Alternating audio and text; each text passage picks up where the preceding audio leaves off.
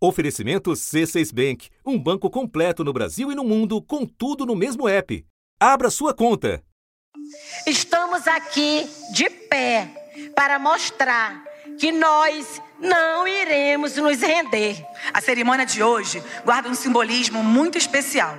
A nossa posse aqui hoje, minha e Daniele Franco, minha amiga ministra da Igualdade Racial, é o mais legítimo símbolo dessa resistência secular, preta e indígena do nosso Brasil.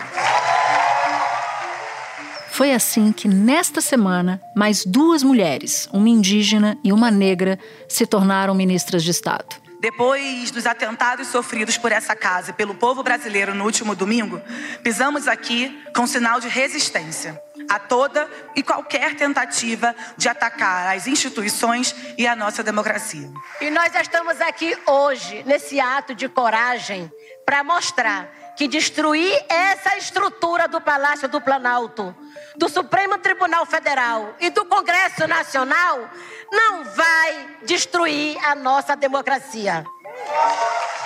Em seus discursos, ambas reivindicaram a pluralidade de vozes para a construção das suas políticas públicas. Quero aqui já anunciar a recriação do Conselho Nacional de Política Indigenista garante a participação paritária entre representações indígenas de todos os estados brasileiros e órgãos do Executivo Federal. Aos movimentos, organizações, sociedade civil, contem com o Ministério da Igualdade Racial para retomar o nosso poder de agência institucional ecoando iniciativas apresentadas também por outras ministras e ministros. Nesse contexto, destaco, presidente, o seu primeiro decreto, criando o CNDI, o Conselho Nacional do Desenvolvimento Industrial, que promoverá o diálogo público-privado em matéria de política industrial. Quero retomar o nosso compromisso e reconhecimento da participação social como elemento estratégico da atuação do Estado brasileiro em sua relação com a sociedade. Por isso, quero declarar em alto e bom som que iremos, em breve, reinstalar nesse ministério os conselhos CONAET, CONATRAI e CONATRAP plano plurianual vai ser feito por diversas mãos, vai ser feito com a sociedade civil. Estaremos prontos, junto com o Márcio, secretário-geral da Presidência da República, para andar o Brasil, para colocar a, a opinião de toda a população brasileira no PPE. A participação popular sempre foi e seguirá sendo o fio condutor dos nossos governos está em nosso DNA. Segundo a orientação do presidente, estabeleceremos e fortaleceremos a participação social como guia orientadora das nossas ações, recriando ou redesenhando o conselho e comissões desmanteladas na última gestão. Orientação expressa por Luiz Inácio Lula da Silva já em um dos seus primeiros atos. Esse processo eleitoral também foi caracterizado pelo contraste entre distintas visões de mundo. A nossa, centrada na solidariedade e na participação política e social para a definição democrática dos destinos do país. Reforçando o compromisso com a democracia participativa, o presidente da República assina decreto que remove impedimentos à participação social na construção e definição de políticas públicas para agora ouvir aqueles que, em tantos momentos da história brasileira, foram silenciados. Quero, no entanto, estabelecer aqui um primeiro compromisso. O compromisso desse ministério com a luta de todos os grupos e vítimas de injustiças e opressões que, não obstante, resistiram, resistirão a todas as tentativas de calar suas vozes. Nós estamos aqui porque a gente tem um projeto de país. Lembremos também o que estava sendo empurrado para o esquecimento. O Brasil é plural, o Brasil é alegria, o Brasil é colorido e solidário. Um projeto de país pautado na busca pelo bem viver coletivo, pela melhoria da qualidade de vida e pela garantia da cidadania. É com esse espírito que assumo a missão de sensibilizar toda a sociedade brasileira E a convido para juntos reflorestarmos mentes e corações rumo a uma democracia do bem viver de todos os brasileiros e brasileiras. Nós temos um projeto de país e esperamos contar com vocês nessa construção. Trabalhadoras e trabalhadores do Brasil, vocês existem e são valiosos para nós. Mulheres do Brasil, vocês existem e são valiosas para nós. Homens e mulheres pretos e pretas do Brasil, vocês existem e são pessoas valiosas para nós. Povos indígenas deste país, vocês existem e são valiosos para nós. Pessoas lésbicas, gays, bissexuais, transexuais, travestis, intersexo e não binárias, vocês existem e são valiosos para nós. Pessoas em situação de rua, vocês existem e são valiosas para nós pessoas com deficiência, pessoas idosas, anistiados, filhos de anistiados, vítimas de violência, vítimas da fome e da falta de moradia, pessoas que sofrem com falta de acesso à saúde, companheiras, empregadas domésticas, todos e todas que sofrem com a falta de transporte, todos e todas que têm seus direitos violados. Vocês existem e são valiosos para nós. E é por isso que eu faço esse pedido a toda a população brasileira caminhem conosco. Caminhem conosco nessa estrada por onde nossos antepassados caminharam e por onde nossos filhos e filhas caminharão. Com esse compromisso, quero ser ministro de um país que põe a vida e a dignidade em primeiro lugar.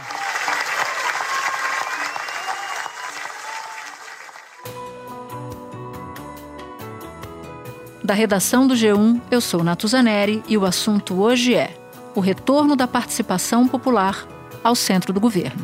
Um episódio para entender como a sociedade pode colaborar no desenho e no controle de políticas públicas e por que este envolvimento pode, inclusive, fortalecer a própria democracia.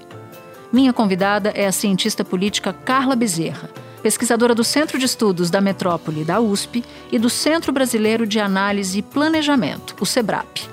Ela também assessorou o Conselho de Participação Social do Gabinete da Transição sexta-feira, 13 de janeiro. Carla, no último domingo nós assistimos, o Brasil todo assistiu à invasão da sede dos três poderes. E eu queria muito te perguntar em que medida uma participação maior social, que é um princípio, uma diretriz que foram anunciados pelo, pelo governo, pode fazer pela democracia. Bom, Natuza, acho que todos assistimos atônitos né, ao que foi é, a situação do último domingo.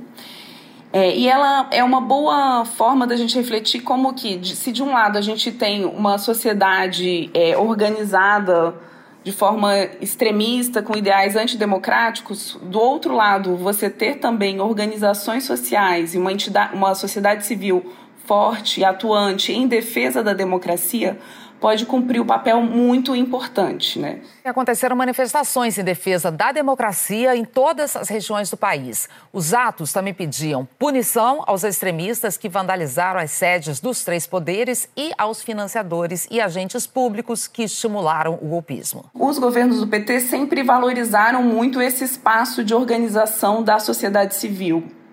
Né, né tanto nos seus governos municipais, com, a, com os orçamentos participativos, governos estaduais e ao longo de seus, do, da presença no governo federal, tanto governos Lula quanto governos Dilma, é, a gente sempre teve de forma muito forte a ideia e a valorização dos espaços de participação social. Então, é, nesse sentido, desde a da campanha, o governo tem se comprometido é, com espaços de participação. O governo Lula, o Lula, durante a campanha, chegou a falar da construção de um orçamento participativo em oposição ao orçamento secreto, que acabou depois sendo revogado né, pelo Supremo. Que é uma coisa que nós vamos tentar fazer agora como forma de acabar com o orçamento secreto, é tentar criar um jeito da sociedade poder participar do orçamento participativo. É uma tarefa difícil, porque o Brasil tem 215 milhões de habitantes, são muitos estados e muita gente espalhada, mas nós vamos ter que encontrar um jeito de fazer o orçamento participativo.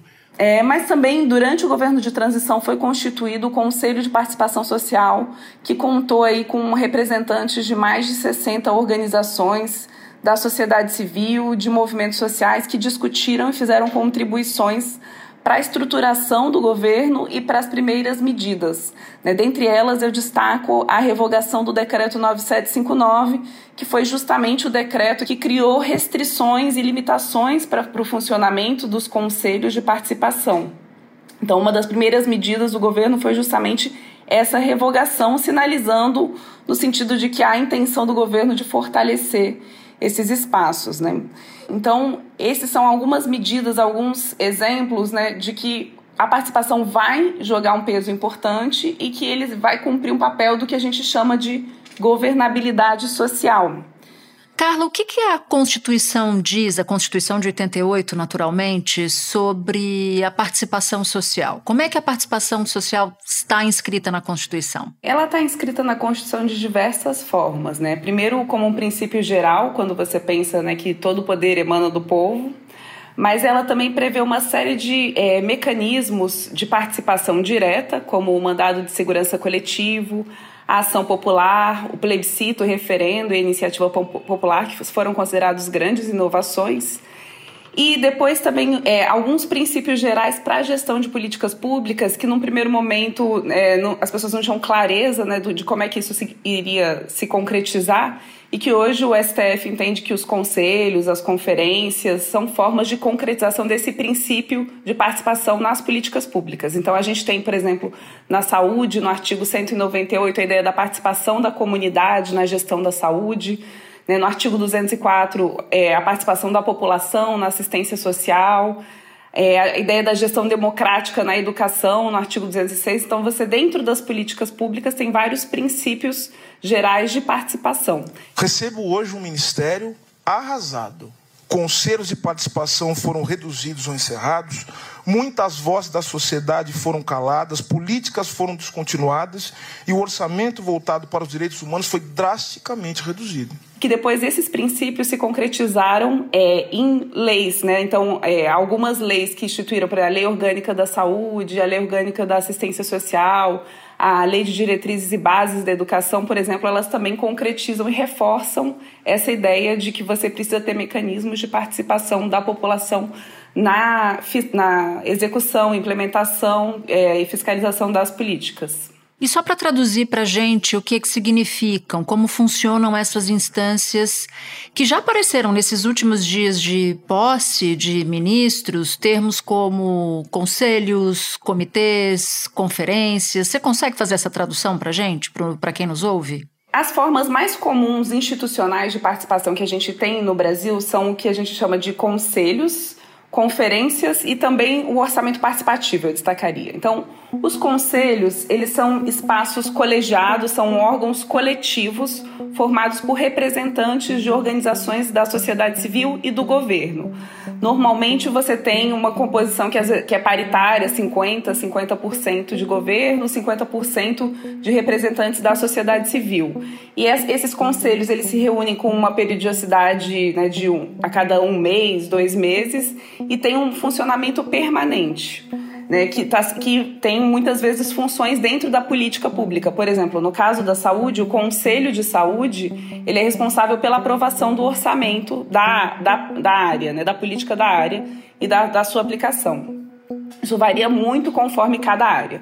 As conferências, elas são já processos mais massivos. Elas ocorrem com uma periodicidade maior, normalmente de quatro em quatro anos, e elas reúnem, elas são feitas com participação direta da população nos municípios, que elegem delegados para etapas estaduais, que por sua vez elegem representantes delegados, né? para as etapas nacionais. Então, você tem aí processos que às vezes reúnem 3 mil pessoas, por exemplo, na etapa nacional, com representantes que participaram de todos esses processos, esses debates nos municípios, nos estados e é, no âmbito nacional para deliberar sobre as grandes diretrizes da política. Em consonância com as sugestões emanadas do grupo de transição de meio ambiente, já foram tomadas as primeiras medidas do governo nessa direção. Decreto presidencial que recompõe a participação social do Conselho Deliberativo do Fundo Nacional de Meio Ambiente, de forma a, torná-lo mais participativo e transparente.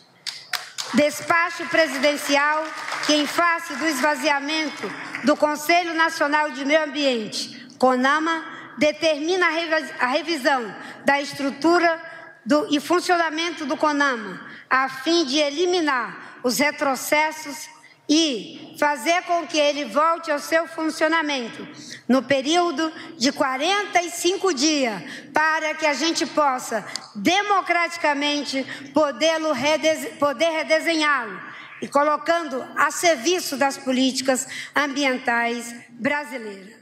Por sua vez, o orçamento participativo é um processo que ocorre só no nível municipal, pelo menos a gente tem poucas experiências de é, orçamentos participativos em outros níveis, e eles discutem é, todo ano, por meio de assembleias na vizinhança, é, nos bairros, é, como que vai ser aplicado e quais são as prioridades de aplicação do orçamento daquele município, né? E no caso do município, qualquer cidadã, qualquer cidadão pode participar? Sim, é, as assembleias nos bairros são abertas a todo e qualquer cidadão. E daí também da mesma forma que as conferências, elas elegem, essas assembleias elegem representantes também para uma etapa posterior que vai definir, é, que vai discutir o conjunto do orçamento. Espera um pouquinho que eu já volto para retomar a minha conversa com a Carla. Com o C6 Bank, você está no topo da experiência que um banco pode te oferecer. Você tem tudo para sua vida financeira no mesmo app, no Brasil e no mundo todo. A primeira conta global do país e atendimento personalizado, além de uma plataforma de investimentos em real e dólar com produtos exclusivos oferecidos pelo C6 em parceria com o JP Morgan Asset Management. Quer aproveitar hoje o que os outros bancos só vão oferecer amanhã? Conheça o C6 Bank. Tá esperando o quê? C6 Bank. Você é autora de um levantamento que mostra como o governo Bolsonaro esvaziou e até extinguiu boa parte desses conselhos e comitês nacionais, o que bloqueia completamente a comunicação entre governo e sociedade. E esse foi, inclusive, um dos primeiros atos do ex-presidente ao assumir, por meio de um decreto em abril de 2019. O que explica, na sua opinião, o governo Bolsonaro ter mirado nessas instâncias, nesses conselhos e comitês nacionais, logo de cara? Por que, que ele fez isso? Eu entendo que o ex-presidente Bolsonaro ele identificava esses espaços de conselhos como espaços que poderiam ser arenas de veto, poderiam ser locais que impediriam a adoção é, de certas medidas do seu governo. Após completar 100 dias de governo, Jair Bolsonaro extinguiu todos os conselhos, comitês, comissões, fóruns e colegiados que não tenham sido criados por lei. O governo Bolsonaro assinou um decreto que pretende diminuir de 700 para menos de 50 o número de conselhos previstos pela Política Nacional de Participação Social e pelo Sistema Nacional de Participação Social. A gente não vai ter conselho decide nada. Dada a quantidade de pessoas envolvidas, a decisão é quase impossível de ser tomada. Então nós queremos enxugar os conselhos, extinguir a grande maioria deles, para que o governo possa funcionar. Não podemos ficar refém de conselhos. Não por acaso o Bolsonaro investiu de forma mais pesada, por exemplo, contra áreas como meio ambiente e direitos humanos. A gente teve uma grande parte dos conselhos ligados à temática ambiental revogados e os conselhos de direitos humanos, de ligados também à igualdade racial, mulheres, é, foram fortemente alterados a ponto de serem descaracterizados. Então, é, esses conselhos, eles atuavam, eles atuam na fiscalização de políticas, na execução, e eles podem impedir determinados atos. Então, ao mirar esses conselhos, ele era uma forma de flexibilizar e fazer com que ele tivesse mais facilidade de implementar as suas medidas. A Casa Civil declarou que, ao todo, já foram revogados mais de 560 decretos constituintes de comitês da administração pública.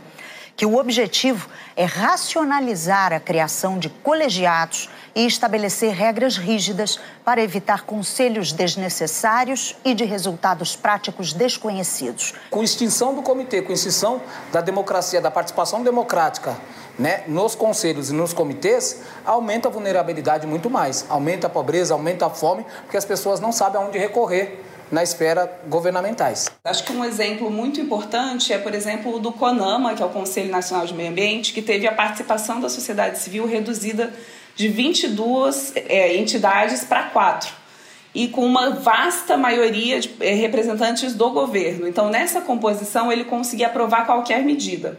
Foram aprovadas várias medidas que flexibilizavam, por exemplo, áreas de proteção ambiental, preservação de restingas, mangues, ao ponto de que esse tema chegou a ser levado para o STF, que considerou inválidas as, as decisões do CONAMA, justamente porque o Conselho, naquela composição, não teria capacidade de fiscalizar e de, de fato se contrapor à ação governamental. A ministra do Supremo, Rosa Weber, acolheu o pedido de partidos políticos e derrubou resoluções do CONAMA que retiravam proteções para manguezais e restingas. A decisão restabelece normas que estavam em vigor há 20 anos. O CONAMA, o Conselho Nacional do Meio Ambiente, discute as principais políticas ambientais para o país. Integrantes de vários setores participavam das reuniões. Mas isso mudou logo nos primeiros meses do governo Bolsonaro. Um decreto do presidente de 2019 permitiu extinguir ou mudar as regras de funcionamento de todos os conselhos. Ex-conselheiros dizem que cientistas, indígenas e trabalhadores rurais foram excluídos do CONAMA na nova formação o que fez a sociedade perder voz no Conselho. Rosa Weber argumentou que as mudanças feitas pelo CONAMA provocam a impressão de ocorrência de efetivo desmonte da estrutura estatal de prevenção e reparação dos danos à integridade do patrimônio ambiental. Se a gente for fazer um apanhado histórico, a gente vai ver que FHC e Lula foram os presidentes que mais criaram conselhos nacionais. Você costuma dizer que o ápice da participação ocorreu nos governos petistas. Com qual resultado? O que, que a sociedade e as políticas públicas ganharam com esses espaços? Desde a Constituição de 88, você tem um crescente uma, de forma incremental em que todos os é, governos que ascenderam tinham um compromisso com a participação. O Bolsonaro é aquele governo que tem uma inflexão nesse ponto, né? Então, por isso que a gente percebe esse crescimento tanto no governo Fernando Henrique quanto depois atingindo seu ápice nos governos do PT. É, a gente tem ganhos em diferentes dimensões, né? A gente tem ganhos tanto de transparência e fiscalização né, do gasto público. Você tem ganhos de redução de desigualdades, principalmente com orçamento participativo. A gente tem vários estudos que mostram que né, você tem uma alocação de recursos maior em regiões mais é, pobres, que têm maiores demandas. É, e você tem ganhos importantes do que a gente chama de capacidades estatais, ou seja, de conhecimento do Estado, de chegar é, e ter algumas tecnologias que ele não teria, mas que organizações da sociedade civil possuem e conseguem chegar mais longe. Né? Um exemplo é, de política pública que foi feita em conjunto com, as, com entidades da sociedade civil é a política de cisternas do semiárido, que foi feita com a ASA. Né? E por meio de parcerias com o governo, você conseguiu ter aí um ganho, uma, um ganho de capacidade do Estado em chegar numa população mais vulnerável. E só para informar quem nos ouve, asa articulação no semiárido brasileiro. A gente tem uma série de estudos que tentam mostrar como maior presença de instituições participativas, ela possibilita sim um ganho de capacidades estatais, um, uma melhoria no serviço do provimento de, ser, de políticas públicas, além né, da dimensão da transparência do gasto e da, e da própria ideia de maior democracia, porque você tem uma quantidade maior de, uma, de pessoas sendo ouvidas, de setores sendo representados e opinando sobre aquela política. Né? Carla, você explicou como o governo Bolsonaro desidratou os conselhos, sobretudo aqueles que poderiam vetar iniciativas dele. A gente tem exemplo de freios que foram colocados por conselhos que continuaram funcionando nos últimos anos? Nem todos os conselhos foram afetados da mesma forma pelas medidas do, de, né, do decreto 9759, que foi a principal medida do governo Bolsonaro contra os conselhos. É, a gente tem alguns conselhos que eram previstos em lei, como o Conselho Nacional é, de Saúde ou o Conselho Nacional de Direitos Humanos, que, além de ser previsto em lei, ele é protegido por tratados internacionais. Então, esses conselhos conseguiram manter o seu funcionamento de forma regular e foram muito importantes para é, diferentes políticas nas suas áreas. Né? Então, o Conselho Nacional de Saúde teve um papel protagonista no enfrentamento à pandemia da Covid, né, na articulação, no apoio à articulação do Sistema Único de Saúde. Né. Da mesma forma, o Conselho Nacional de Direitos Humanos ele também teve uma atuação importante na denúncia, por exemplo, de violações é, de direitos humanos que aconteceram durante a pandemia, às vezes em populações vulneráveis, e o Conselho de Direitos Humanos ele tem também a possibilidade de acionar organismos internacionais né, dentro do sistema ONU, ele tem essa responsabilidade, essa atribuição, então também teve um papel muito importante nesse sentido. Agora, Carla, à luz do discurso de posse da ministra Aniele Franco, que se tornou ministra da Igualdade Racial, ela fez referência às demandas dos movimentos sociais. Isso me lembra uma ideia que você expressa no seu doutorado, que é a de que o incentivo à participação da sociedade civil cumpre um papel de fortalecimento dessa governabilidade que você que você menciona. Pode explicar essa ideia para nós e como ela se relaciona com o contexto político do novo governo? Bom, a gente normalmente associa o termo governabilidade à ideia de constituição de uma maioria no parlamento né, para aprovar as medidas, os projetos do governo. Mas de forma mais ampla, a gente poderia dizer que a governabilidade ela está associada com a capacidade do governo de aprovar as suas medidas. É óbvio que num sistema em que exige a relação entre executivo e legislativo, isso está sim relacionado a uma maioria parlamentar. Mas a ideia da governabilidade social diz que ela não está relacionada apenas a isso.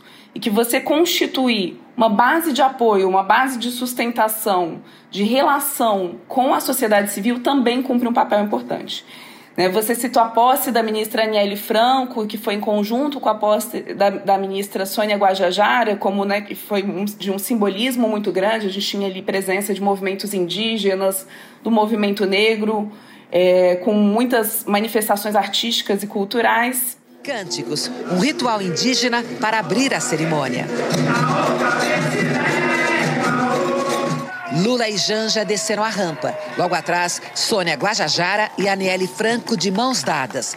E o hino nacional é cantado primeiro no idioma ticuna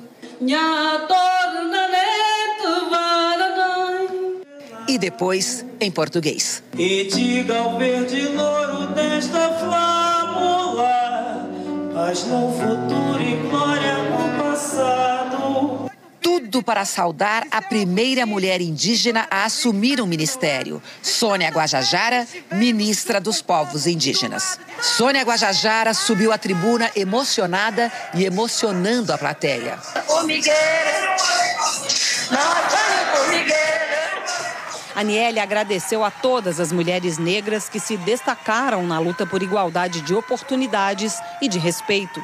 Desde o dia 14 de março de 2018, dia em que tiraram a Marielle da minha família e da sociedade brasileira, tenho dedicado cada minuto da minha vida a lutar por justiça, defender a memória, multiplicar o legado e regar as sementes da minha irmã. Em meio a uma política de morte, nossa resposta foi a luta pela vida. E elas são exemplos né, de alguns ministros que não estão alinhados a partidos políticos, mas que vêm representando é, um setor da sociedade, né? não só igualdade racial, que é o caso da Franco, como direitos humanos, ministro Silvio Almeida, ou a própria Margarete Menezes, do Ministério da Cultura, eles vêm não a partir de partidos políticos, mas sim é a partir de representações da sociedade civil né, que vêm a constituir também e que mostram o peso da importância. A própria Sônia Guajajara, que é filiada ao PSOL, também vem de força muito. A sua indicação está muito mais relacionada com a sua relação com o movimento indígena. Então, é, a gente pode dizer que também os movimentos sociais fazem parte da composição desse governo e que é, eles constituem sim uma parte, um elemento importante dessa governabilidade política. É, outro exemplo de como que as instituições participativas podem ajudar está relacionado com né, quando a gente fala de conferências, por exemplo, que são amplos processos de mobilização social é, que reúnem, discutem é, com os cidadãos no nível municipal, estadual e chegam aí a grandes eventos é, nacionais.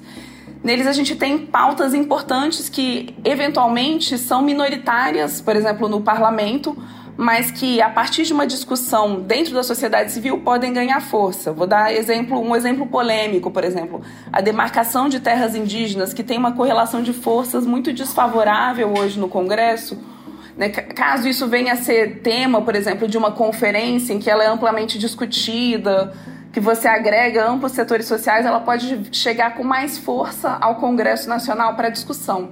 Né? Nesse contexto aí de acirramento com a extrema direita, em que a gente tem uma sociedade civil organizada tanto à esquerda quanto à direita, né, você ter uma presença aí da sociedade civil que dá suporte ao governo ou que pelo menos mesmo que mesmo eventualmente sendo crítica, ela a, a, ela faz dá um suporte à dimensão democrática, ela tem um compromisso, você tem uma sociedade civil organizada e compromissada com a democracia e com o avanço de pautas progressistas é muito importante pra, para o atual governo e também e cumpre um papel de se fortalecer em oposição a essa esse outro setor da sociedade civil que se encontra aí alinhado com pautas antidemocráticas. Eu te agradeço muito, Carla, pela participação aqui, já que a gente está falando de participação. Muito obrigada. Volte outras vezes aqui ao assunto. Muitíssimo obrigada pelo convite, Natuza. Um dos áudios que você ouviu neste episódio é da TVT. Este foi o assunto, podcast diário disponível no G1, no Globoplay ou na sua plataforma de áudio preferida. Vale a pena seguir o podcast na Amazon, no Spotify, assinar no Apple Podcasts, se inscrever no Google Podcasts ou no Castbox e favoritar na Deezer. Assim você recebe uma notificação sempre que tiver um novo episódio. Comigo na equipe do assunto estão Mônica Mariotti, Isabel Seta, Tiago Aguiar, Gabriel de Campos, Luiz Felipe Silva, Tiago Kazuroski, Etos Kleiter e Nayara Fernandes. Nesta semana colaborou também Carolina Lorenzetti. Eu sou Natuzaneri e fico por aqui. Até o próximo assunto.